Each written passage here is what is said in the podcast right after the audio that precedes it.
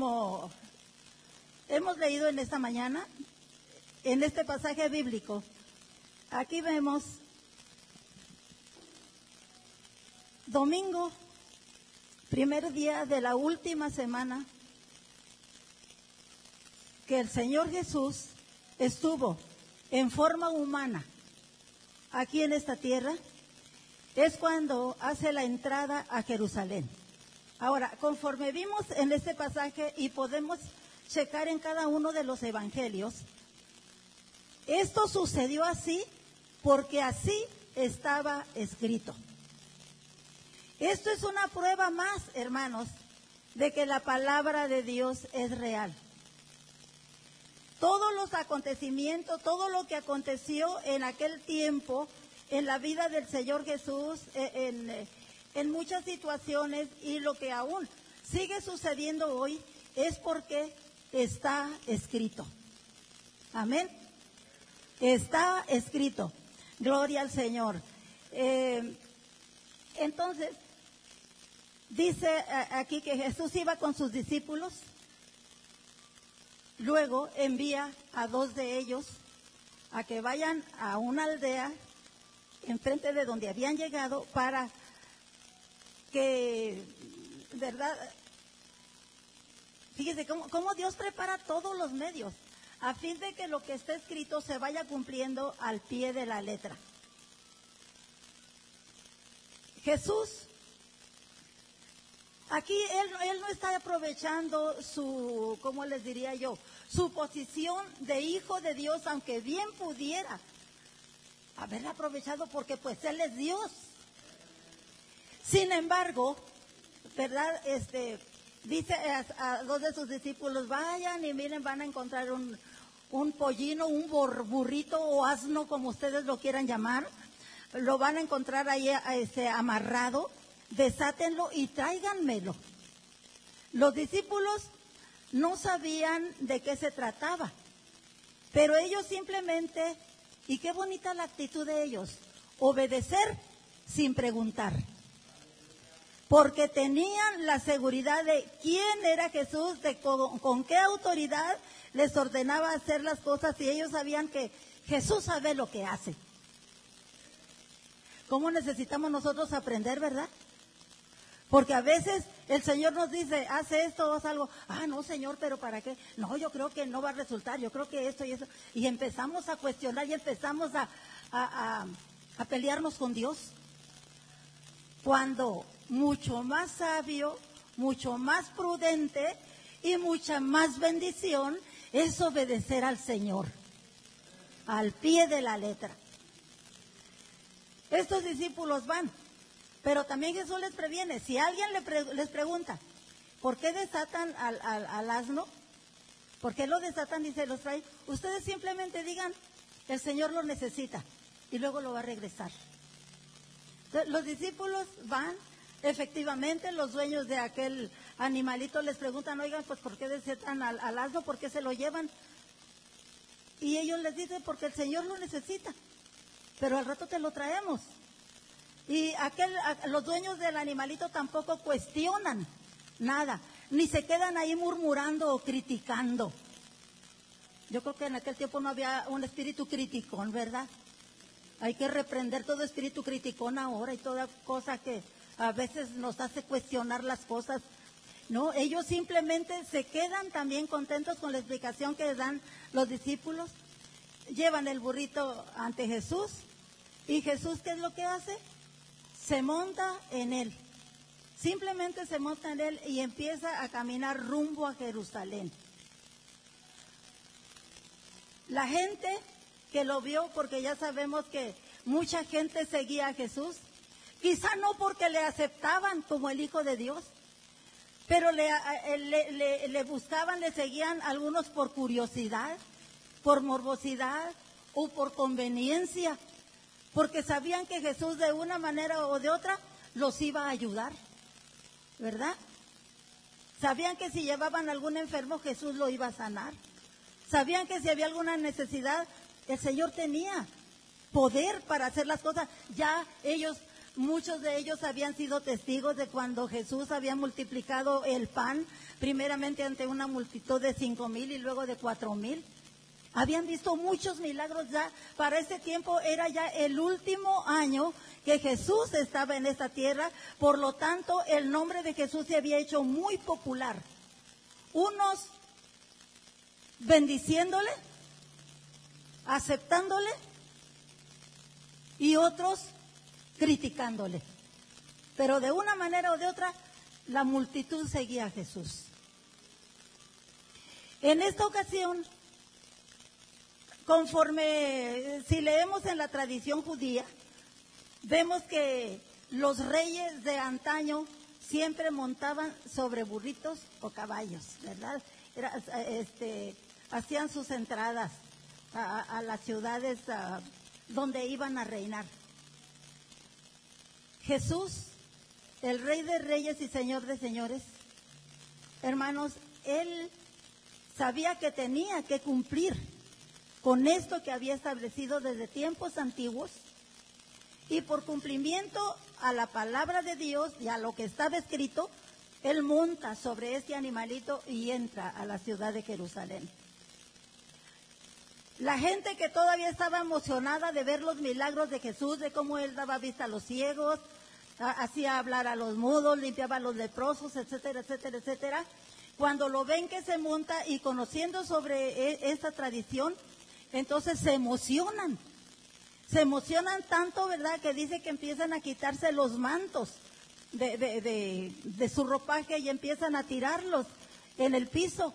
Algunos otros empiezan a cortar hojas de palma o, o, de oliva y empiezan, hermanos, a tapizar el camino, a alfombrarlo con aquello, mostrando así, ¿verdad? Que estaban reconociendo, quizá momentáneamente, por el momento y por la emoción, que Jesús es el Hijo de Dios. Pero dice que no solamente iban alfombrando el, camino por donde Jesús iba, pero todos gritaban, contentos, entusiasmados, llenos de gozo. Osana al que viene en el nombre del Señor. Es decir, dándole gloria a Dios, dándole, mis amados hermanos, palabras muy preciosas al Señor Jesús, alabándole, ¿verdad? Este, todo se resume en la palabra Osana, que habla sobre victoria, sobre eh, aclamar al rey con las mejores palabras y la mejor voluntad. Y así Jesús entra a Jerusalén, domingo de Ramos, primer día. Ahora, lo triste de este caso, hermanos, es que ese día cuánto gozo, cuánta alegría. Así como ahorita estábamos bien contentos alabando al Señor y gritándole que Él es nuestro todo y diciéndole que le amamos y diciéndole palabras de reconocimiento y todo. Pero esperamos que esta alabanza que levantamos a Él hoy no haya sido como la alabanza que levantaron aquellos en aquella ocasión. ¿Por qué? Porque podemos ver que eran solamente movidos por la emoción. Porque ¿qué sucede en esa misma semana? En el viernes de esa misma semana, para ser exactos. Aquella multitud que le aclamaba y que decía, Osana, Osana al rey que viene en el nombre del Señor y reconociendo a Jesús como profeta de Dios, quizá no como el verdadero hijo, pero le reconocían como algo grande, como que alguien a quien Dios había enviado. Y le iban victoreando. Sin embargo, el viernes todo lo contrario. Aquella multitud gritaban, crucifíquenle, crucifíquenle. ¿Dónde estaba pues la convicción de aquel pueblo? Bueno es alabar a Dios, hermanos. Bueno es glorificarle y exaltarle y decirle que le amamos, pero que sea verdaderamente de corazón que sea verdaderamente con una convicción, con un convencimiento firme en nuestro corazón de que verdaderamente le reconocemos como nuestro rey, no solamente cuando nos va bien, sino aún en medio de la lucha y de la prueba. Gloria al Señor para siempre, aleluya. Entonces,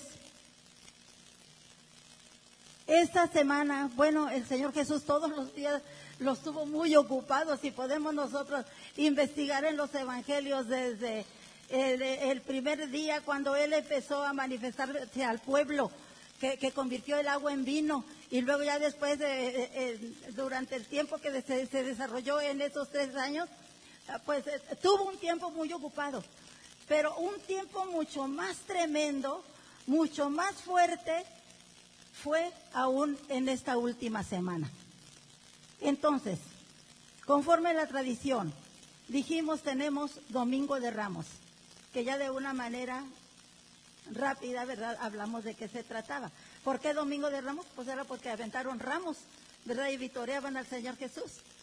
Pero ya dijimos y el consejo en esta mañana es, alaba al Señor de corazón, no de dientes para afuera, no como los periquitos imitando lo que oímos o lo que nos dicen que digamos, sino que sea verdaderamente con un corazón entendido. Aleluya. Viene el lunes, hermanos, y el lunes, conforme la tradición, vemos que fue lunes de autoridad. lunes de, ¿Por qué lunes de autoridad? Bueno, como les digo, investigando en los evangelios, ahí no te va diciendo de una manera cronológica, pasó esto, eso, lo otro, pero sí, si vemos con entendimiento, ¿verdad? Eh, atentamente, sí, sí, sí, sí podemos sacar lo que sucedió en esos días. Eh, claro, viene complementado en cada uno de los evangelios. Este, este es el lunes de autoridad. Ustedes han oído hablar de que cuando, de cuando Jesús iba y, que luego vio una higuera en el camino y fue a buscar fruto de la higuera y no encontró fruto. Entonces, ¿qué fue lo que dijo? Maldijo a la higuera. ¿Qué le sucedió a la higuera? La higuera se secó. Se secó. Bueno, aquí se puede sacar una predicación completa, pero simplemente aquí les digo, a través de esto podemos ver que Jesús tiene autoridad. En lo que habla, tiene autoridad, porque lo que habla se cumple. Aquí es una enseñanza muy bonita la de este, lo de esta higuera, pero aquí lo que vamos a ver en esta hora es cómo Jesús cuando ve, ¿verdad? Esa higuera la maldice, no encuentra fruto en ella. Ahora, ¿qué sucede con la higuera? Pues vemos que al siguiente día que pasan por ese mismo lugar, la higuera se había secado. Jesús, después de que maldice la higuera, continúa hacia el templo. Y allá en el templo, ¿qué es lo que se encuentra?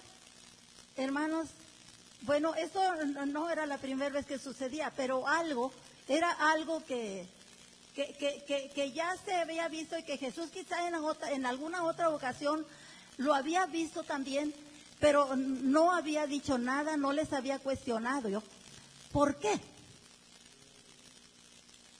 Todo tiene su tiempo. Todo tiene su tiempo. Un tiempo determinado en que Dios actúa.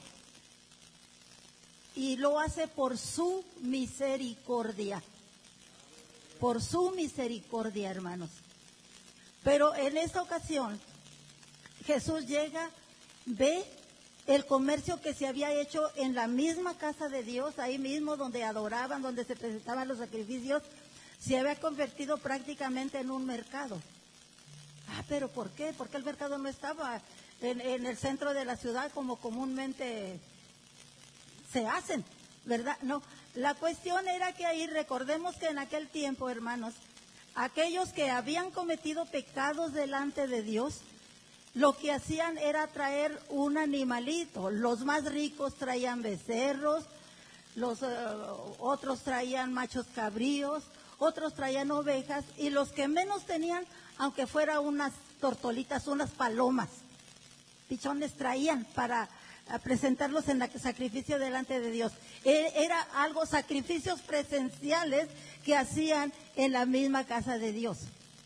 Ahora, claro, si, si, quienes manipulaban todo eso, hermanos, eran precisamente los líderes del templo. No lo hacían para servir a la gente, no lo hacían eh, con la finalidad, ¿verdad?, de, evitar um, molestias a la gente, sino con el afán de vender y sacar dinero.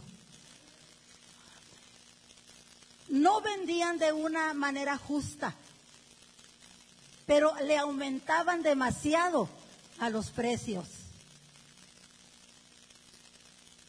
¿Se imagina si vivieran en este día, en estos días que vivimos? ¿Verdad? Este, bueno, entonces, esto es malo delante de Dios. Al Señor no le gusta que seamos injustos. No seamos, no, no le gusta que seamos aprovechados con las personas. No le gusta que nos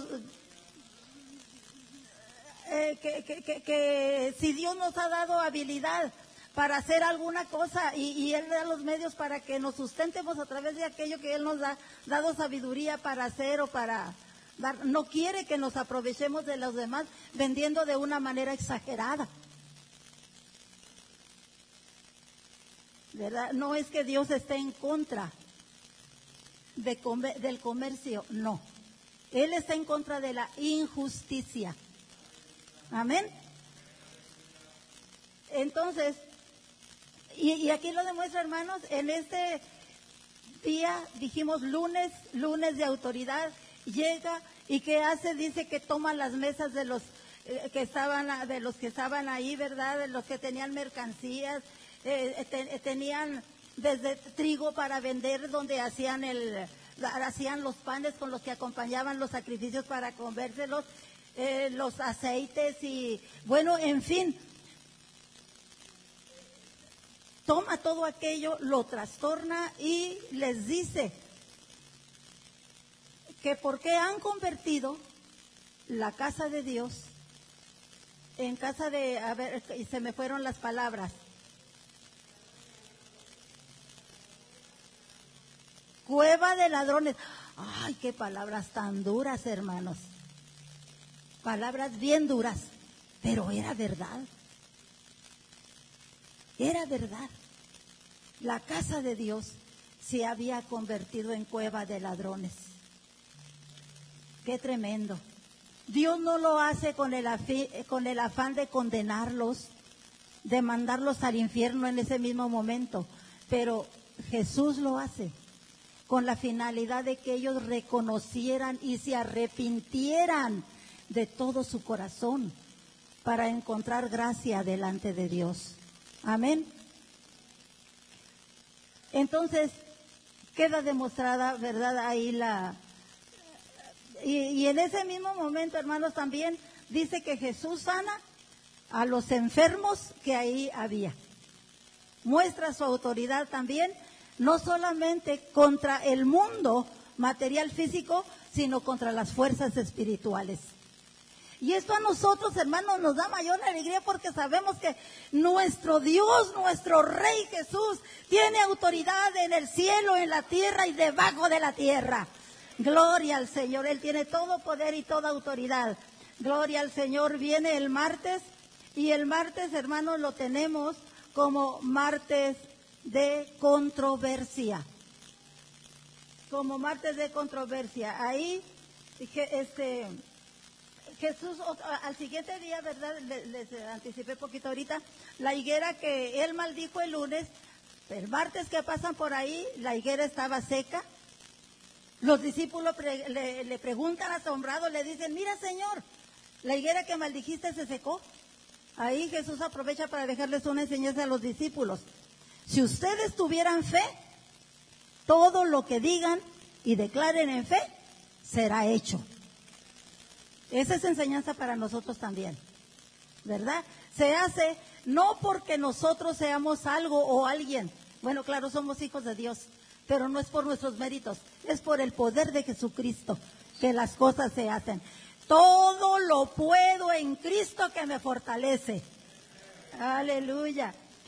Entonces, mis hermanos, em, eh, el martes, ¿verdad? Pasan por donde la higuera estaba seca, siguen al templo. Cuando llegan al templo, Ahí estaban ya los ancianos, los sacerdotes, los fariseos. cuestionando a Jesús. Jesús, ¿con qué autoridad haces las cosas que haces?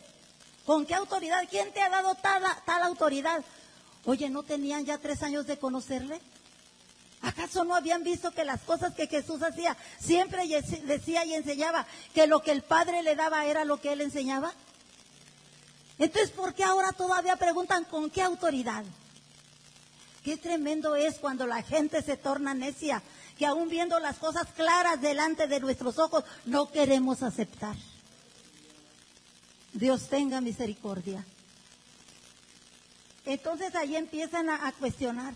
Oye, y, luego le empiezan, se, confabulan, aunque a veces los, eh, fariseos y saduceos no la llevaban bien entre sí. Pero cuando se trataba de ponerse en contra de Jesús, se unían para, para estar para estar ahí cuestionándolo. Y sobre eh, todo en este día empiezan a preguntarle, pero solamente para tentarlo, porque no hallaban de qué manera hacer para aprenderlo y llevarlo ante las autoridades romanas para que lo enjuiciaran. Y es cuando le preguntan, ¿Es lícito dar tributo a César? Pero el Señor Jesús con su sabiduría no cae en la trampa, pero les hace otra pregunta que los hace reflexionar y dirigirlos hacia lo que es justo. Entonces, Jesús ahí es donde les dice, da a César lo que es de César y a Dios lo que es de Dios. Amén. Da a César lo que es de César y a Dios lo que es de Dios. ¿Verdad? ¿Cómo se traduce eso en nuestros días?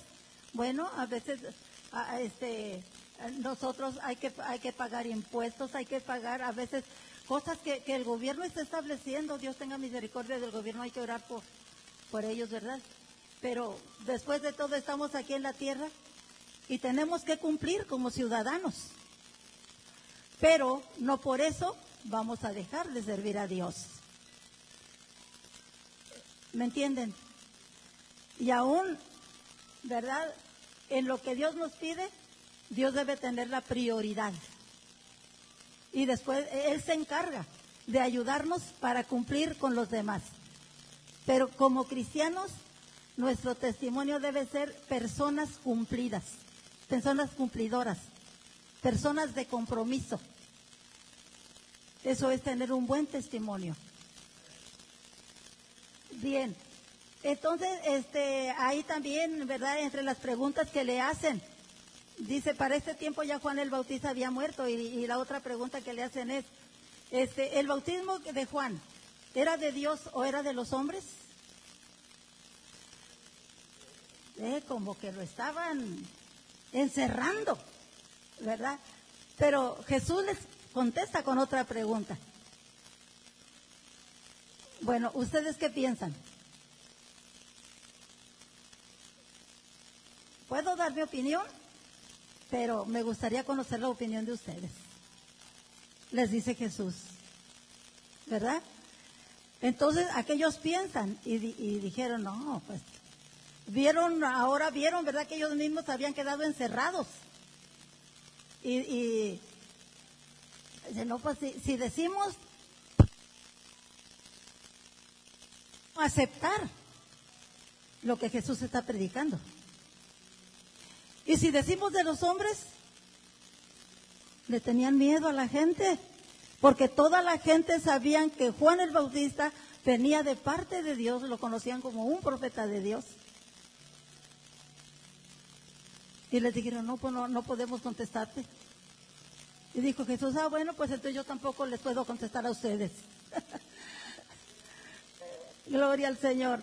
Entonces, mis hermanos, eh, eh, eh, estamos viendo sobre esto porque tú y yo como hijos de Dios, así como la gente trató de encerrar a Jesús, trató de, de perturbarlo, de dañarlo, hermanos, eso es lo que hacen con cada uno de nosotros pero estamos aprendiendo del mejor maestro, de la manera como él se comportó, cómo él con sabiduría pudo, pudo salir adelante. Muchas veces, no sé si a ustedes les ha pasado, que a veces han querido encerrarlos también en preguntas difíciles. Digo, a mí me ha pasado. Y a veces a lo que Dios me ha llevado es a contestarles con otra pregunta. Y si funciona.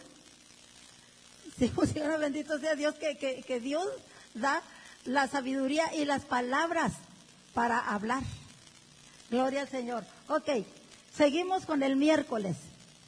Miércoles se le llama este miércoles de intimidad. Se le habla ah, se habla así porque eh, el miércoles, hermanos, Jesús se limitó a estar con sus discípulos. Eh, esto lo vemos, ah, perdón, no voy dando no voy dando escrituras, pero es que hay varias escrituras de cada uno de estos pasajes. estas escrituras anteriores que vimos, tanto de Domingo de Ramos como lunes de autoridad y martes de controversia, las tenemos en Marcos capítulos del 1 al 13. Encontramos ahí cada uno de esos. Luego ustedes los buscan en su casa. Eh, miércoles de intimidad este, tenemos el respaldo bíblico en Juan 13 del 1 al 38. Eh, no, no lo lean ahorita, simplemente les estoy dando, como les digo, de una manera ah, general, eso que pasó. Pero es cuando Jesús, estando con sus discípulos para cenar con ellos, trae una vasija con agua y empieza a lavar los pies de los discípulos. Empieza a hablarles ahí ya de una manera más íntima, hablándoles sobre las enseñanzas del Padre Celestial. Es ahí donde empieza a darles palabras de consuelo, palabras de fortaleza, para que cuando los discípulos vean que ya Jesús, Él no va a estar con ellos, los discípulos recuerden las enseñanzas, las instrucciones que Jesús les dejó. Amén. Em, es ahí, hermanos, donde también el enemigo aprovecha para aprovecha el pecado de Judas, uno de los doce, que fue usado por el enemigo para entregar a Jesús. ¿Verdad? Ya en otras ocasiones les he dicho, no es que hubiera estado predestinado que Judas era el traidor y que no.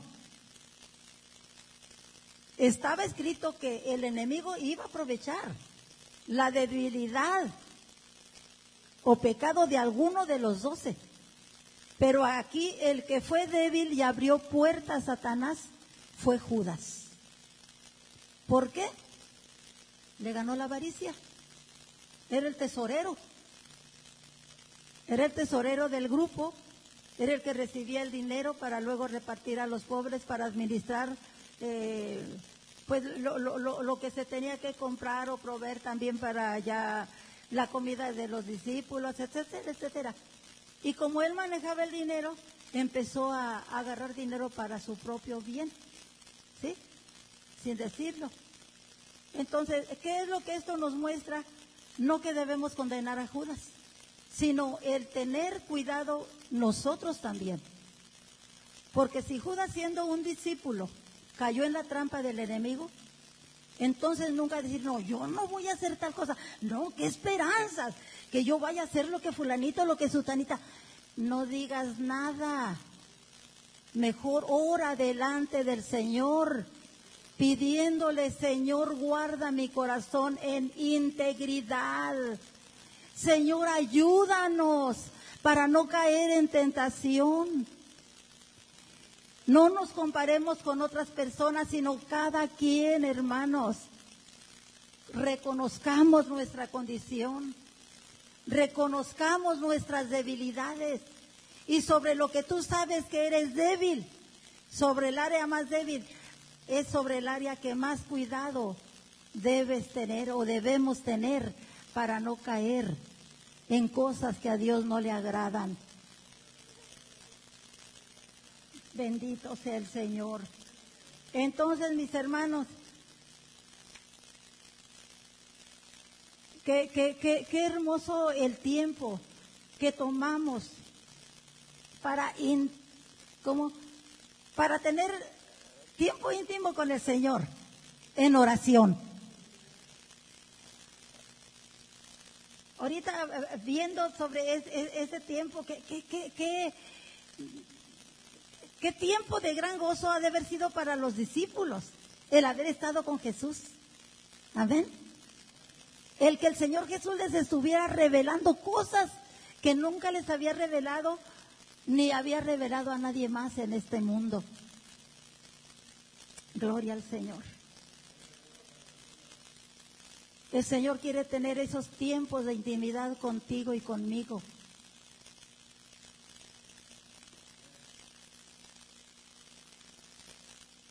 E, es, ¿cómo les diría yo? Hemos hablado sobre la oración, hemos enseñado sobre diversas clases de oraciones, sobre cómo, ¿verdad? Sobre el tema. Pero seguimos recalcando, seguimos recalcando.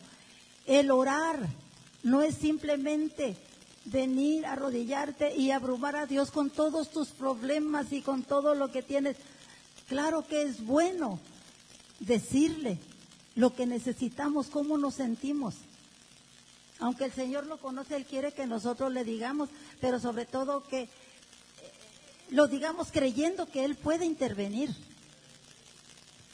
Al Señor le agrada que oremos unos por los otros, que oremos por nuestros familiares, que oremos, etcétera. Pero la oración no es solamente clamar y clamar y clamar y pedir y pedir y pedir.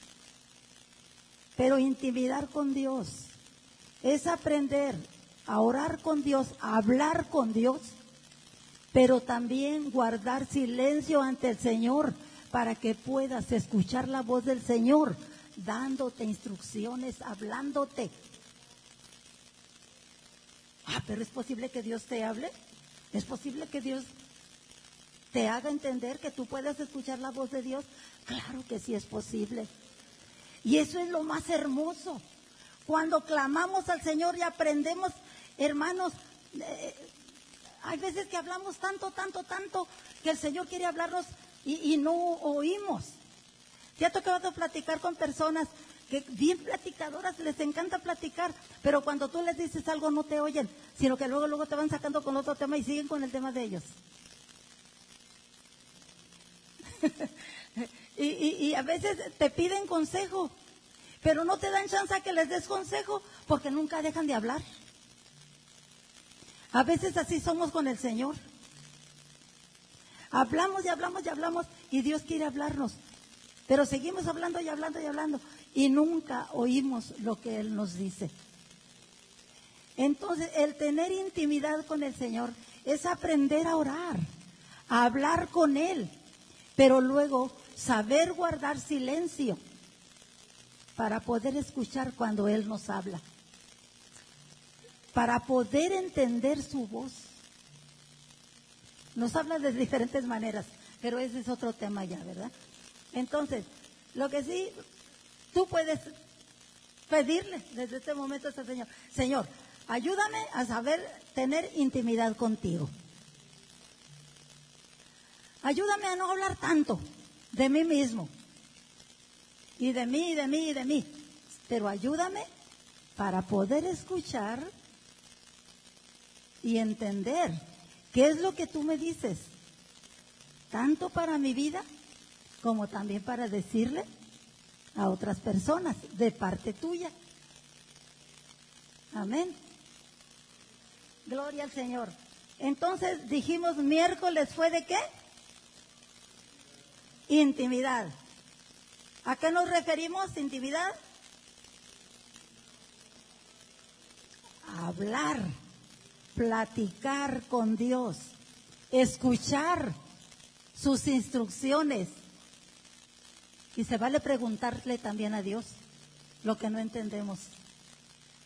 También se vale preguntarle y Dios nos contesta. Dios nos va enseñando el porqué de las cosas. Aleluya. Tenemos el jueves, que es de agonía. Bueno, jueves de agonía. Ese ya es un poco más conocido, ¿verdad?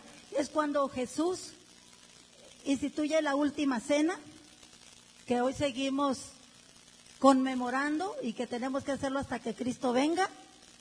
Amén. Y luego después de la última cena, Jesús se va al huerto de los olivos a orar. Y sabemos que su agonía era tal que la palabra de Dios nos dice que su sudor era semejante a gotas de sangre. Ahí, hermanos, las fuerzas del enemigo estaban desatadas a todo lo que da en contra de Jesús. Qué tremendo. ¿Cuántos de ustedes han experimentado la interferencia espiritual? A veces en sus casas o cuando están orando. ¿A qué me estoy refiriendo? Que a veces quieres orar, no puedes concentrarte. Que estás orando y de repente sientes como que algo anda ahí, no alcanzas a ver qué, pero algo anda ahí, ahí anda perturbando. De repente, oye, como que se te eriza el, el vello de la piel, ¿verdad? Se te pone piel de gallina, porque no ves, pero algo experimentas que no es, son fuerzas contrarias, hermanos. El mundo espiritual es real. No es visible ante nuestros ojos, pero es real y se puede percibir. Pero lo más precioso, mis amados hermanos, es que el Señor Jesús está con nosotros. Dice el Salmo 27, Jehová es mi luz y mi salvación. ¿De quién temeré? Jehová es la fortaleza de mi vida. ¿De quién he de atemorizarme? Cuando se juntaron contra mí los malignos, mis angustiadores y mis enemigos para comer mis carnes, ellos tropezaron y cayeron. Aunque un ejército acampe contra mí, no temeré. Aunque contra mí se levante guerra, yo estaré confiado. Qué maravillosa la paz y la seguridad que Dios nos da de estar con nosotros en todo tiempo, sea cual fuere la situación.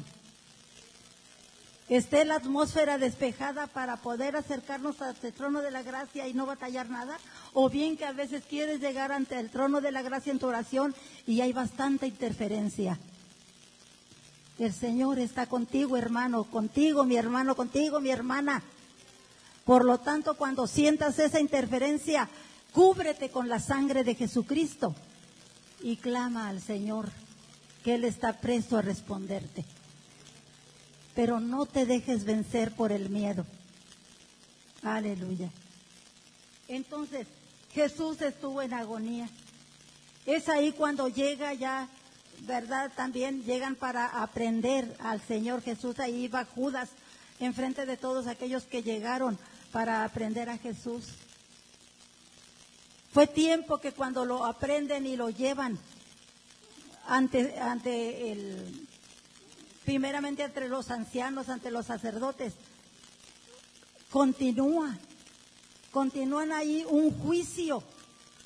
Hermano, algo completamente injusto, fuera de lo lógico, porque no esperan que llegue el día, sino que en la misma noche empiezan ahí otra vez a perturbarle, a decir tantas cosas de Jesús. Jesús es el Hijo de Dios, pero Él en ese tiempo era humano como tú y como yo. ¿Cómo te sientes tú cuando de repente alguien quiere enjuiciarte? O simplemente, de repente las situaciones que pasan en la familia o, o a lo mejor entre vecinos o algo, eh, tratan de echarte a ti la culpa de todo, diciendo que tú eres el villano, la villana, y es feo. Es feo que alguien a veces, eh, y, así frente a frente te diga, tú eres esto y lo otro, y más allá y más acá.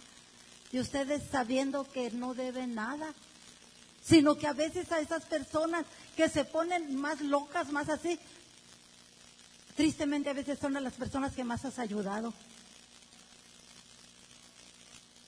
Jesús, tanto bien que había hecho a la gente.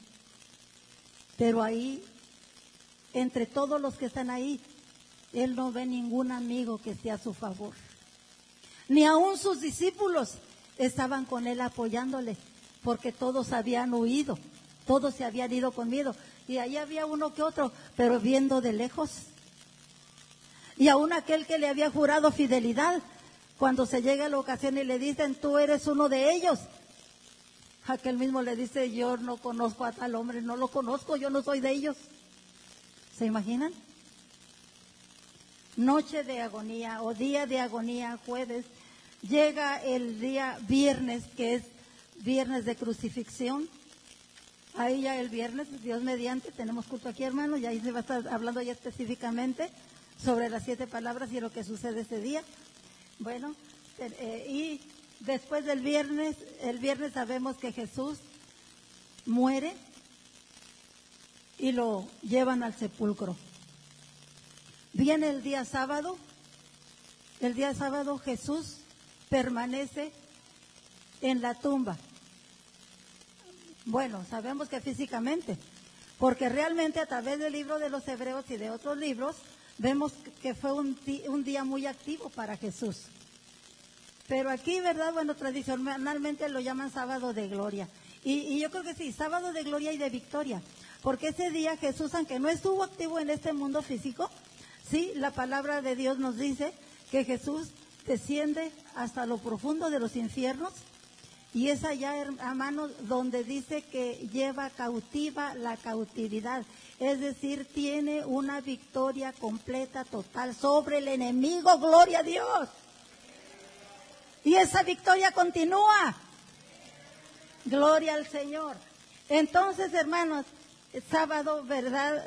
Ya dijimos, este, no activo aquí en el mundo, pero sí una victoria total sobre el enemigo y la victoria total domingo que vence la muerte, que vuelve a la vida, que vuelve, hermanos, a vivir, pero ahora ya para no morir.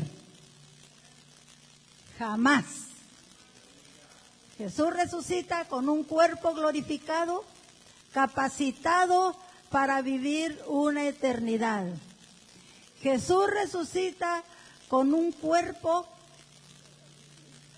santificado completamente libre de toda contaminación y corrupción de esta tierra. Y gloria a Dios, porque esa es la promesa para ti y para mí también, mis amados hermanos. Y porque Cristo resucitó, nosotros un día resucitaremos también. Porque Cristo resucitó.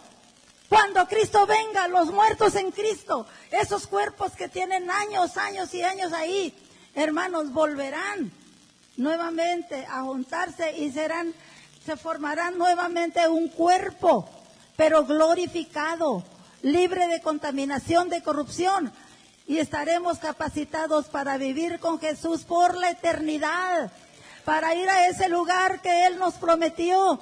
Aleluya, Él, Él nos dijo, ¿verdad? Nos dice ahí en San Juan 14 que no debemos de tener miedo, porque Él va a preparar lugar para que donde Él está, tú y yo estemos. Gloria al Señor para siempre. Entonces, gloria al Señor. Una semana pesada, dura, pero una semana, hermanos, de victoria. Una semana que nos queda de ejemplo que Jesús es el vencedor y que Él nos deja enseñanzas de cómo vencer, que Él como así venció, ahora tú y yo también vencemos. Él venció porque es el Hijo de Dios. Pero tú y yo vencemos porque con nosotros está el Espíritu Santo. El que nos capacita, el que nos fortalece, el que nos ayuda, el que nos alienta para seguir continuamente adelante. Ponte de